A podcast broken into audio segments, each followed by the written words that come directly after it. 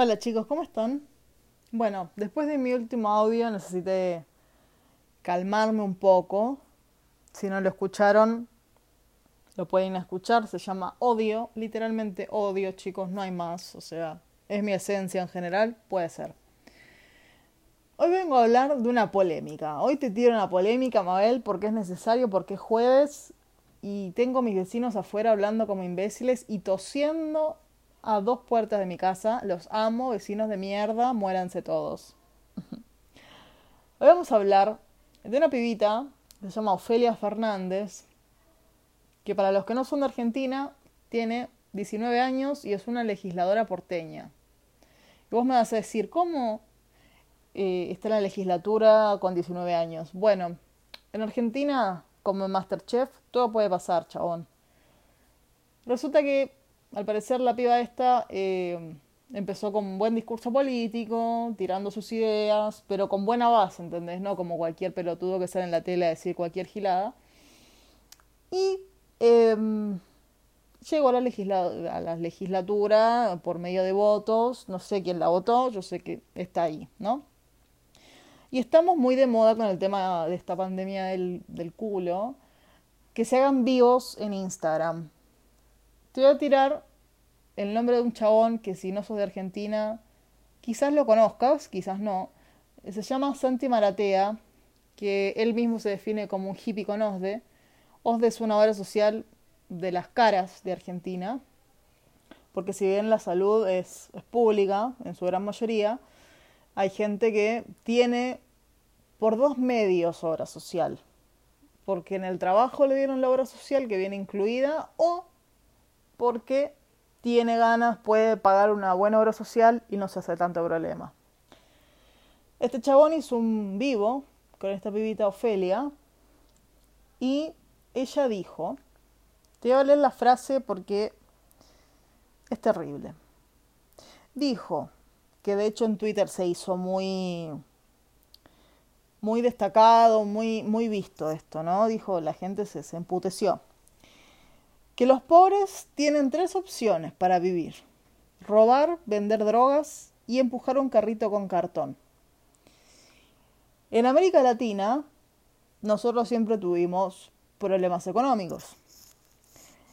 Después del 2001 en Argentina, que quedó la bosta por el aire, mucha gente empezó a cartonear. Cartonear significa buscar cartones en donde en la basura o donde lo dejan los porteros. Los porteros son como las personas que están eh, encargados del edificio, de la mantención y todo eso, y los dejan en la calle o lo que sea. Esa gente agarra los cartones y los pone en un carrito y eso lo venden, no les pagan nada. Vamos a empezar por ahí. Ahora yo busqué la definición de pobreza y la pobreza, según mi amigo Google, significa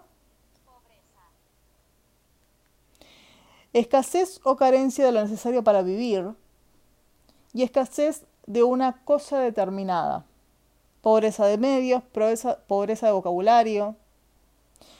Y busqué también la definición de delincuencia, que es el hecho de cometer un delito o la cantidad o proporción de delitos cometidos en un lugar o en un periodo de tiempo determinados. Ahora, ¿qué pasa? ¿Vos ves alguna correlación, concatenación, mira las palabras que te voy tirando, Mabel, entre la pobreza y la delincuencia? ¿Cómo podés decir que un pobre, o sea, ya sabiendo la definición de pobre, ¿eh? ¿Cómo puedes decir que un pobre la única salida que tiene en su vida es robar, ser narcotraficante o empujar un carrito? Para mí, la persona que empuja un carrito, como dijo esta mina, es súper digna.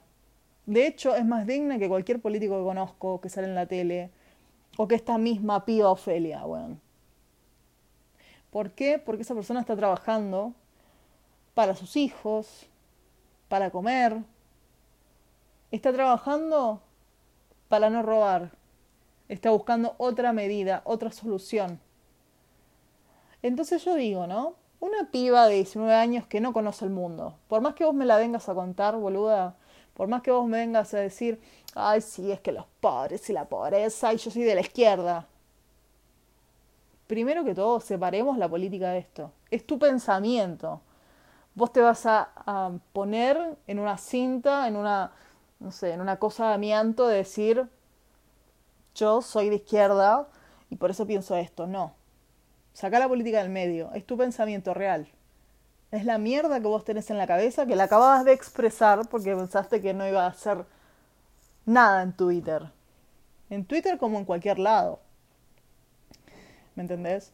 Decir que un pobre no tiene un futuro, porque básicamente es eso, porque los futuros que les planteas son negrísimos, es como decir que mm, vos sos bastante mediocre, que eso es real.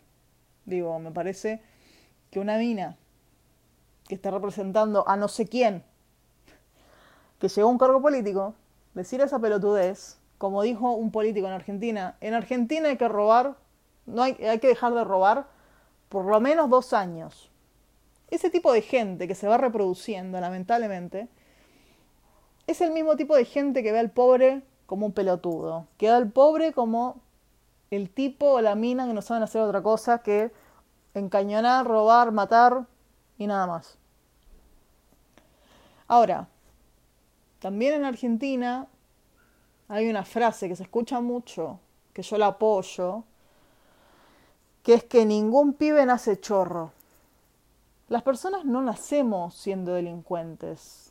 Las personas no nacemos pensando en que mañana vamos a salir a matar a alguien o a robarle o lo que sea que hagamos. El contexto se va dando y cada persona es un mundo. No todas las personas que viven en la villa son narcotraficantes o van a ir a robar. Yo tenía una compañera que vivía en la villa. Y vos entrás a la villa y es como, wow, es otro mundo, porque uno igual no le alcanza la plata para comprarse algo, o capaz que no llega a fin de mes o lo que sea, pero cuando entras a una villa entras a un mundo diferente, un mundo que la tele no te muestra, un mundo que es mejor mm, guardarlo, apartarlo, porque no lo queremos ver.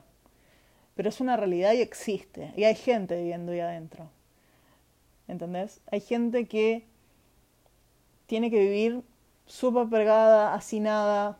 Lo que pasó en la Villa 31 hace poco, que estuvieron casi ocho días sin agua.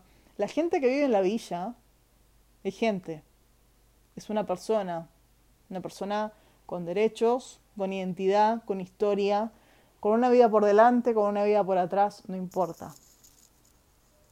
Y llegar a una villa o, vivir en una villa no significa que vos seas más o menos que un tipo que vive en un country, boludo. Porque vos no sabés qué hizo el tipo del country para vivir en el country. Porque quizás el tipo del country el tipo que está viviendo en un barrio cerrado es el mismo tipo que quizás torturó un montón de gente, mató, violó, y como tiene un poquito más de platita, nadie lo jode. ¿Y dónde se va? A un lugar donde nadie puede entrar, donde él solamente pueda estar con, con su familia, lejos de todo. En cambio, el pobre, por ser pobre, es mirado a menos, es mirado como una bosta, como una persona que, como dijo esta piba, no tiene un futuro, básicamente. Ahora, mi amiga, que vivía en la villa, me dijo una vez, yo voy a estudiar y voy a salir de acá, porque yo quiero otra vida. Esa piba la pasó como el orto en la vida, tenía un novio que le pegaba, todo, un, desastre. Cosas que le pasa hasta cualquier familia, la mejor familia también le pasa. Pero la mina se esmeró, se recibió y ahora tiene un hijo, tiene un, novio que, que, es re bueno, que la requiere, y están re bien. ¿Entendés? O sea, el poder de superación va en cada uno. Te voy a dar un ejemplo. Oprah Winfrey. Oh, Oprah. Lo dije mal, chicos. Oprah. Esta mujer que tuvo un montón de años, no sé si lo sigue teniendo todavía, el canal de televisión más importante de la televisión norteamericana,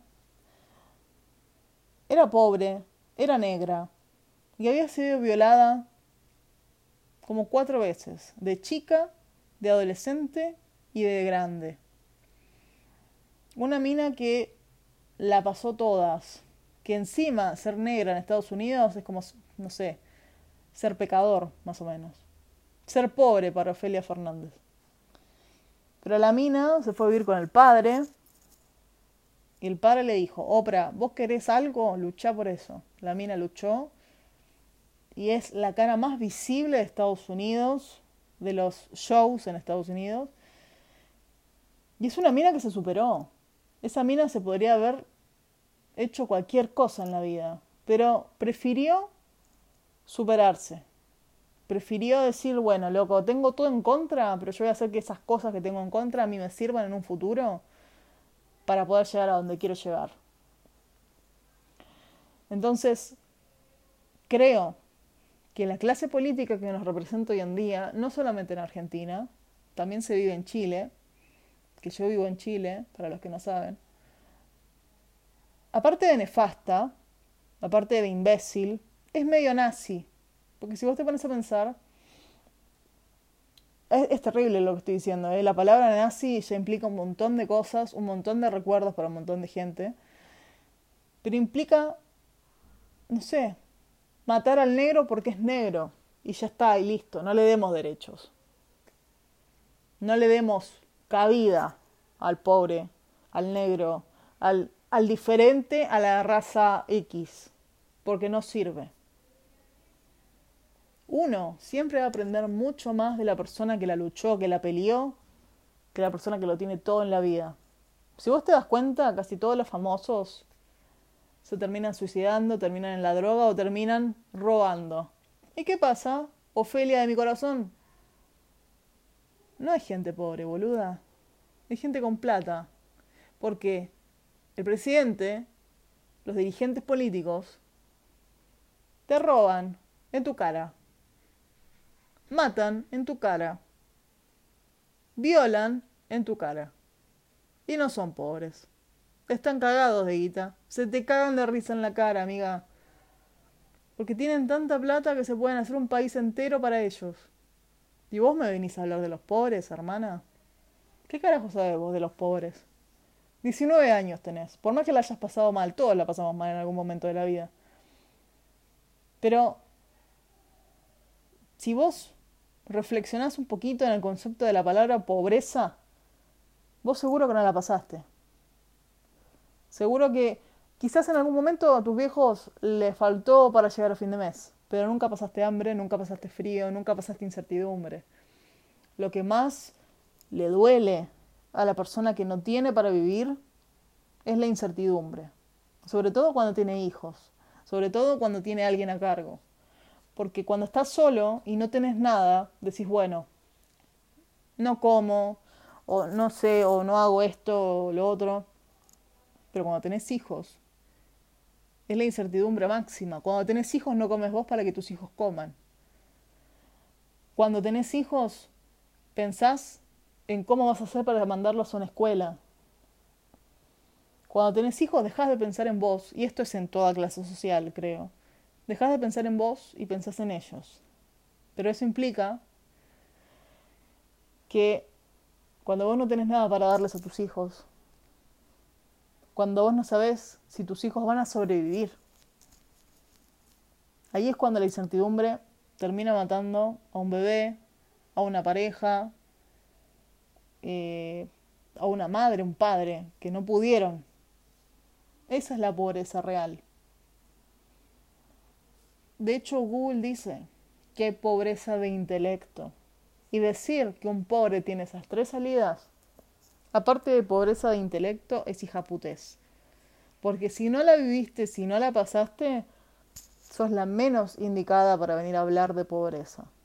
Cerrá el culo, hermana, cerrá el culo que queda mejor, quedas bien, quedas mm, correctamente aprobada. Pero me parece que es necesario empezar a pensar antes de hablar. Empezar a ver qué clase de políticos son los que estamos eligiendo a futuro. Porque esta piba recién empieza, 19 años, ni siquiera empezó la facultad. O si la empezó, recién la está empezando, está haciendo el CBC. Pero ¿qué clase de políticos estamos eligiendo? Porque no es que nos gobierna un ovni que se vuelva Simpson, puede ser que sí. Pero es gente que nosotros vamos y votamos. Es gente que nosotros decimos, ay, qué lindo, me está regalando una pelota, vamos a votarlo. Gente, para que este tipo de personas no digan esta pelotudeces y encima nos representen, hay que pensar antes de votar. Hay que escuchar cada palabra que sale de la boca de estos ineptos de hijos de puta, ¿me entendés? Porque si no, ¿qué va a pasar? Que a los pobres, sigo con la palabra pobre porque es lo que más, o sea, no sé si me impactó, pero el, hecho de que haya dicho ese contexto del pobre me, me hinchó mucho las pelotas. Que al pobre, como es pobre, lo van a terminar matando, solamente por ser pobre, solamente por no tener las mismas oportunidades que puede tener una persona de clase media, clase media alta, clase alta. De hecho, la clase alta no ve a los pobres porque piensan que no existen. Y sí existen. Porque como vos hoy tenés un yate y una mansión, de un día para el otro puedes estar en la misma situación que la persona que no querías ver. Hay que respetarnos. No importa en qué clase social estemos. Todos tenemos un derecho a vivir de una forma, si se quiere, no, si se quiere no, de una forma digna. Que todos tengamos las mismas oportunidades, que no solamente siempre lleguen las personas que tienen dos pesos más que uno. Digo dos pesos cuando son dos millones, tres millones, ¿me entendés?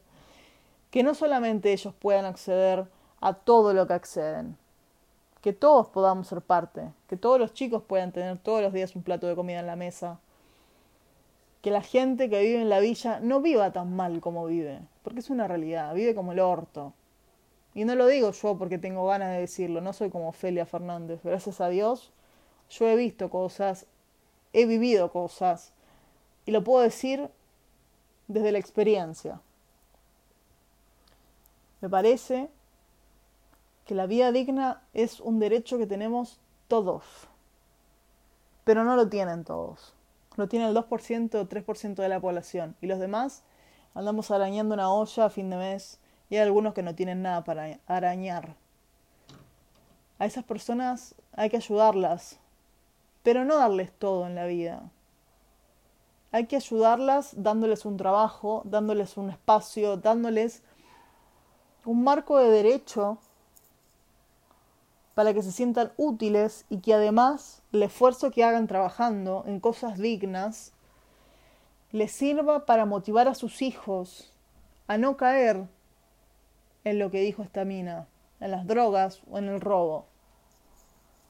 Porque del 90% o 100% de la gente que vive en una villa, no creo que el 100% salga a robar. Porque no, yo creo que Ofelia nunca fue una villa, chicos. Para la foto, sí, buenísimo. Pero hablar con la gente, saber qué hace. Hay gente mayor en una villa. ¿Entendés? Ya te dije, el robo, el, traficanteo, te invento una palabra, es en todas las clases sociales. Y el peor robo que nos hacen a nosotros como individuos es en el gobierno. Y esa gente, te lo vuelvo a repetir, está cagada en guita. Le chupa un huevo lo que a vos te pase, si está bien, si estás mal ellos van a llegar sobrados a fin de mes y vos vas a estar contando el pesito para llegar. Voy a cerrar este podcast diciendo que piensen antes de hablar. Lo digo yo que hice un audio, o sea, un podcast hace unos días hablando de odio. Pero por lo menos yo soy consecuente con lo que digo. Yo soy leal con lo que digo y lo siento y te lo digo. ¿Te cae bien? Perfecto. ¿Te cae mal? Me chupan huevo sean conscientes de lo que dicen, porque a veces es preferible quedarse callados y no herir a alguien, y no hacerlos mierda, porque no sabes lo que está pasando a la otra persona, no sabes qué está pasando a la, la persona que vive mal, que vive en la calle, no sabes. Entonces cerrá el ojete. Y no solamente se lo digo a Ofelia, que ojalá en algún momento este podcast le llegue.